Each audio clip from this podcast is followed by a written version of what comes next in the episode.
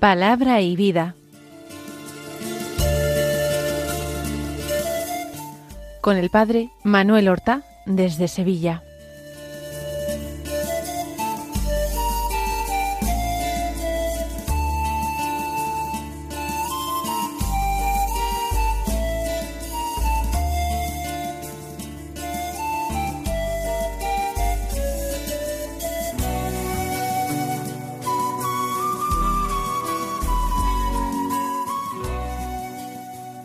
En el nombre del Padre y del Hijo y del Espíritu Santo. Amén. Alabados sean Jesús y María. Muy buenos días, queridos amigos, oyentes de Radio María y seguidores del programa Palabra y Vida. Hoy es una gran solemnidad de la Santísima Virgen María. Este martes nos trae como día 15 de agosto, la solemnidad de la Asunción de la Bienaventurada Virgen María. Una fiesta de nuestra Madre tiene que ser celebrada siempre con alegría, con entusiasmo por sus hijos fieles. Y desde las ondas de Radio María, la radio de la Virgen, nos hacemos nosotros ecos de este entusiasmo. Vamos a poner todo nuestro énfasis en imitar a nuestra Madre la Virgen en la escucha de la palabra de Dios y la respuesta que a esta palabra de Dios debemos dar. La primera lectura de la misa del día es un texto del Apocalipsis. Del capítulo once, la primera parte del versículo 19 y luego del capítulo 12, los versículos 1 hasta la primera parte del versículo 6 y la primera parte del versículo décimo. Dice todos estos versículos en su orden, dicen así. Se abrió en el cielo el santuario de Dios, y apareció en su santuario el arca de la alianza. Un gran signo apareció en el cielo. Una mujer vestida del sol y la luna bajo sus pies, y una corona de doce estrellas sobre su cabeza, y está encinta y grita con dolores de parto y con el tormento de dar a luz.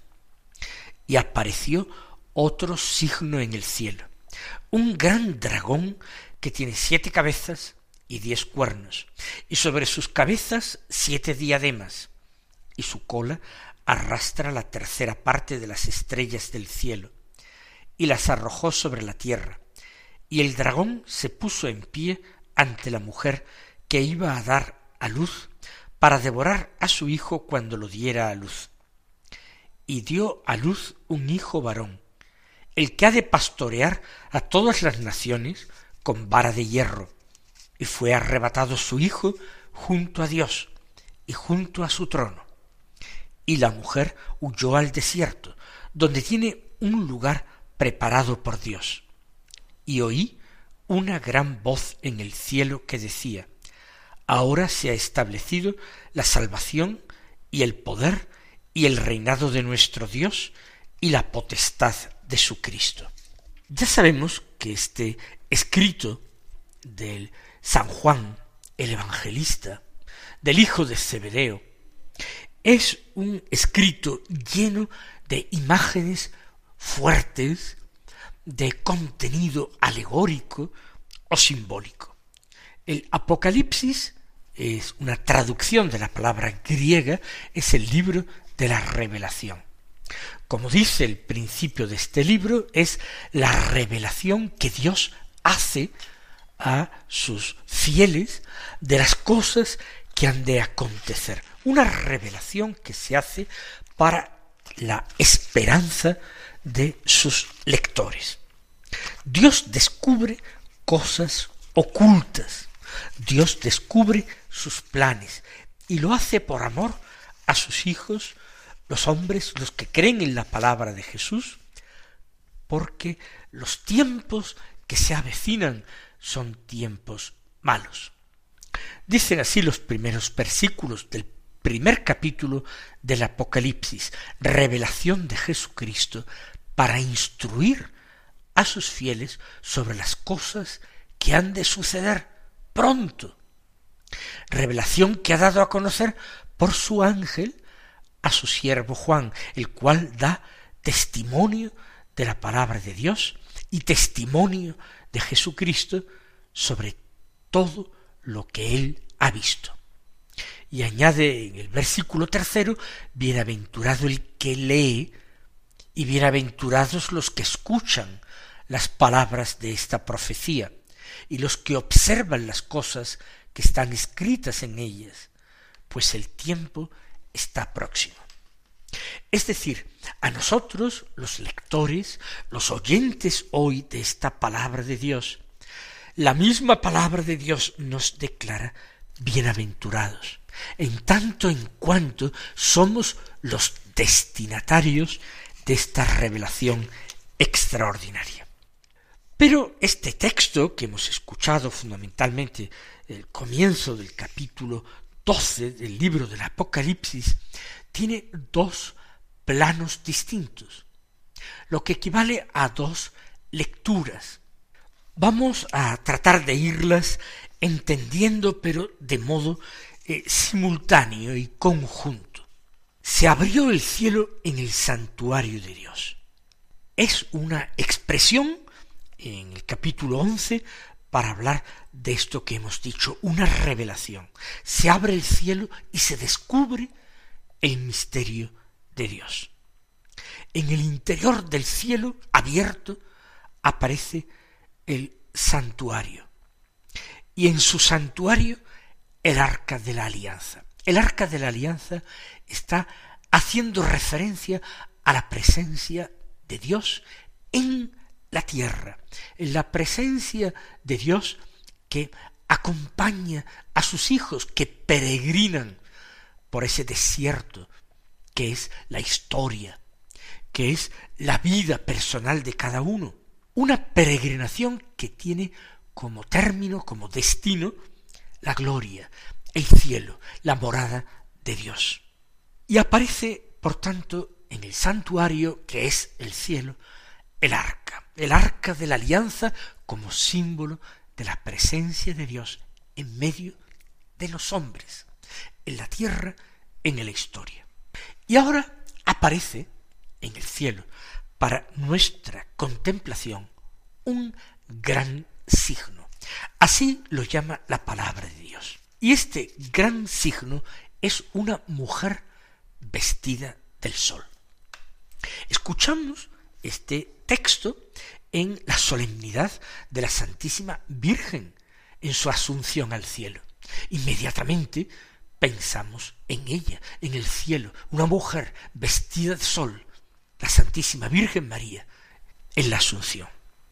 Evidentemente, se refiere este texto a la Santísima Virgen María. Es la primera lectura, una lectura realizada eh, en la historia. Pero no olvidemos que la Santísima Virgen María, ella misma, es imagen o figura de la Iglesia, esposa de Cristo.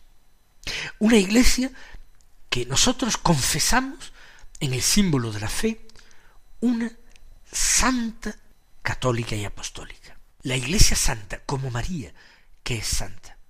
Nosotros decimos, pero eh, la Iglesia eh, tiene pecados a veces afea su rostro con pecado. Pero son los pecados de sus hijos. Porque la iglesia como misterio de salvación de Dios, la iglesia es santa, es toda hermosa como María, toda santa sin mancha ni arruga como María. Por tanto, esa mujer vestida del sol que aparece, esa mujer que es un gran signo, es María en primer lugar y es la Iglesia figurada en María en segundo lugar. Se viste de sol y tiene la luna bajo sus pies y sobre su cabeza una corona de doce estrellas. El sol, la luna, las estrellas son elementos del firmamento. Son signos que hacen referencia a una dimensión cósmica de aquella visión. Aquella mujer, María, aquella realidad misteriosa que es la Iglesia, están por encima de todo lo creado. El sol, sus vestidos, el escabel de sus pies, su peana es la luna, las estrellas forman su adorno y el símbolo de su poder constituyen su corona. Pero esta mujer, representada en la visión, está encinta y además grita con dolores de parto porque está próxima a dar a luz. Sabemos que María nuestra Madre es la Virgen fecunda, es puerta del cielo porque abre para Dios las puertas de nuestro mundo para que el mismo Dios por la encarnación entre en nuestra historia y en nuestro mundo y al mismo tiempo es puerta del cielo para nosotros porque nos permite a través de ella, a través de su Hijo, del Hijo engendrado y dado a luz por ella, nos permite a nosotros entrar en el cielo. Recordemos como Cristo nuestro Señor, su Hijo, nos dice de sí mismo, yo soy la puerta de las ovejas. El que entre por mí se salvará y podrá entrar y salir y hallar pastos abundantes. En la visión, la mujer grita con dolores de parto. María es la Virgen fecunda, pero la Iglesia también, porque engendra innumerables hijos para una vida que es la vida eterna. Porque eh, su esposo, Cristo, la hace fecunda, porque Él con su sangre la ha dotado de un tesoro inagotable que ella no cesa de emplear en eh, dotar a sus hijos de riquezas extraordinarias. Pero esa misión admirable de fecundidad no puede realizarla sin sus sufrimientos. María, la Virgen fecunda, es también madre dolorosa, que al pie de la cruz, pues engendra, engendra hijos, porque María es madre de la Iglesia. Y la Iglesia misma, en el devenir de la historia, en el caminar por el desierto de la historia, también sufre en, en esta historia los mismos dolores que su Señor y esposo ha padecido. También la Iglesia tiene que sufrir una pasión y grita, por tanto, por ese tormento, por ese sufrimiento de dar a luz. Junto a este símbolo, símbolo extraordinario de la mujer, aparece, dice el Apocalipsis, otro signo en el cielo, un signo bien distinto y contrapuesto. Un gran dragón rojo que tiene siete cabezas y diez cuernos, y sobre sus cabezas siete diademas, y su cola arrastra la tercera parte de las estrellas del cielo y las arrojó sobre la tierra. ¿Quién es este gran dragón rojo? Evidentemente es el enemigo de la naturaleza humana, aquel que sedujo a Eva en el paraíso e hizo pecar a Adán. Es el diablo, Satanás, la serpiente antigua. Tiene siete cabezas. Siete es un número de plenitud. Tiene innumerables aspectos, innumerables apariencias, personalidades. Sabe disfrazarse de muchas maneras y aunque parezca derrotado en ocasiones, renace siempre. Y sobre las cabezas siete diademas, porque ejerce un reinado, un principado despótico y cruel sobre los hombres. Y tiene también diez cuernos. El cuerno es símbolo de fuerza y de poder. Y el número diez, como todos sus múltiplos, cien, mil, indica eh, una gran cantidad de poder, de fuerza. No es ilimitado, no es eh, totalmente inmenso, incontable, no, es muy, muy grande, diez. Pero es un poder que está sometido, ilimitado, a otro poder superior, que ese sí es infinito. Y con su cola, con su acción, arrastra las terceras partes de las estrellas del cielo y las arroja en la tierra. Trata de causar un daño en el cielo. Y las estrellas con las que está coronada María hacen referencia a la fecundidad de María como madre. Las estrellas son sus hijos, son los redimidos por la sangre de Cristo, y con su acción mortal y perversa, este dragón rojo logra arrastrar consigo tras de sí hacia abajo a una tercera parte de las estrellas, de aquellos que están destinados a la vida y que sin embargo van a sucumbir y descender violentamente de la altura en que se encontraban hasta la bajeza de un mundo que se rige no por las leyes de Dios, por su voluntad, sino eh, por obra de su príncipe, de su jefe, que es Satanás. Él extravía, él pierde, él hace descender de su altura aquellos que estaban destinados a la vida por medio de la tentación y del pecado. Y ahora, después de, esta presentación de por una parte la mujer y por otra parte el dragón rojo, la acción, el enfrentamiento. El dragón se puso en pie ante la mujer que iba a dar a luz para devorar a su hijo cuando lo diera a luz.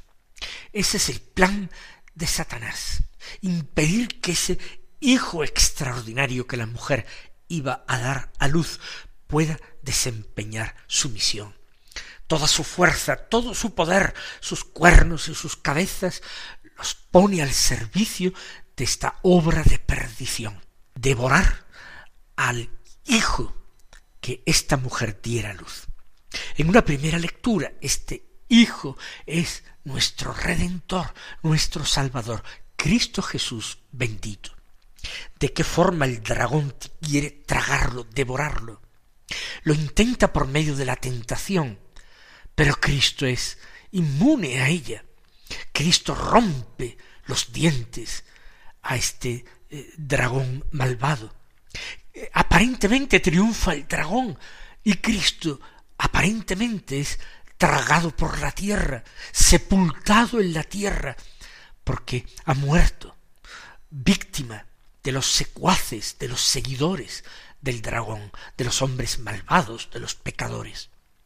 Pero Cristo sale del sepulcro triunfante y vencedor. Por tanto, esa espera del dragón resulta inútil. Quiere devorar al hijo cuando lo diera a luz. Y dice el texto, y dio luz a un hijo varón, es Jesús, el que ha de pastorear a todas las naciones con vara de hierro. Claro que ha de pastorear, es aquel que dice de sí mismo, yo soy el buen pastor. Él es el que da a luz a esa, Virgen Inmaculada que Dios despela en el cielo como parte del misterio escondido a los hombres, el papel, papel único, insustituible, extraordinario de María Virgen. Este hijo varón ha de pastorear a las naciones con vara de hierro, es decir, con un poder extraordinario, con el mismo poder de Dios. No se trata de un frágil báculo que puede ser quebrantado por cualquier potestad que no sea el mismo Dios. Pero este Hijo es arrebatado junto a Dios y junto a su trono, porque este Hijo es Dios mismo. Por eso es inseparable de Dios y de su trono. Y por eso el malvado dragón no puede hacer absolutamente nada contra él, no puede impedir la obra de la salvación. Entonces la mujer huyó al desierto donde tiene un lugar preparado por Dios. La mujer también está a salvo de la ira del dragón. Está en el desierto, lugar de purificación.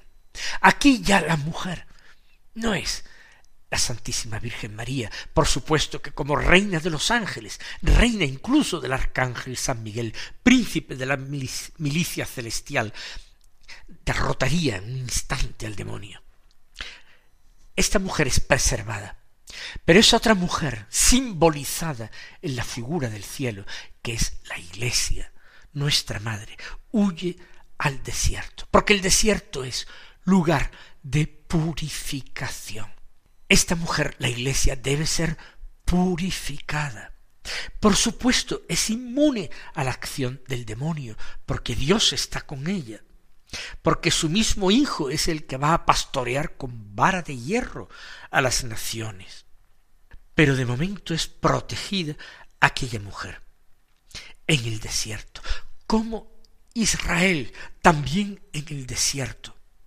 Va a ser tentada, pero terminará como Israel, saliendo adelante de estas pruebas para encontrar su sitio en la tierra prometida. Allí tiene un lugar preparado por Dios. Todo es predestinación de Dios. Todo está previsto por Dios. La historia, el universo está en sus manos. Y el cristiano, el que recibe esta revelación, esta profecía, no debe temer nada, sino mirar hacia adelante, llenos de esperanza. Quien nos ama es el más fuerte, el que pastorea con vara de hierro.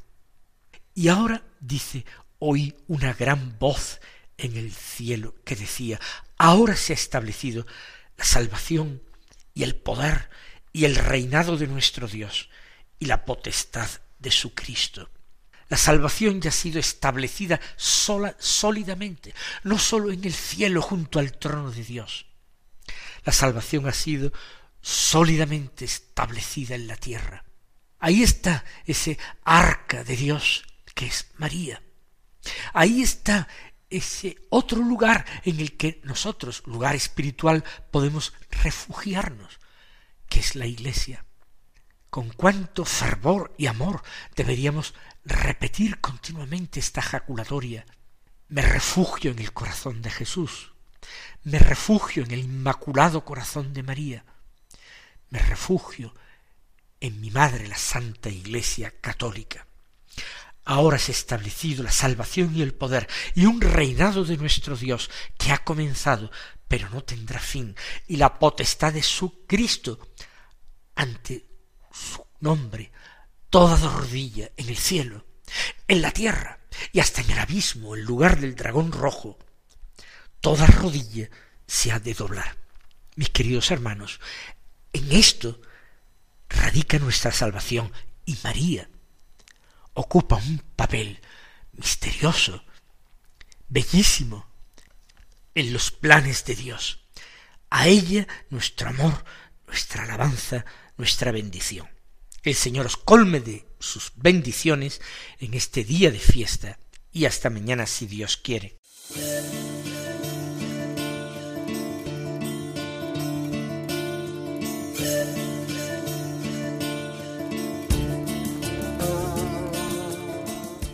Han escuchado en Radio María Palabra y Vida, un programa que dirige el Padre Manuel Horta.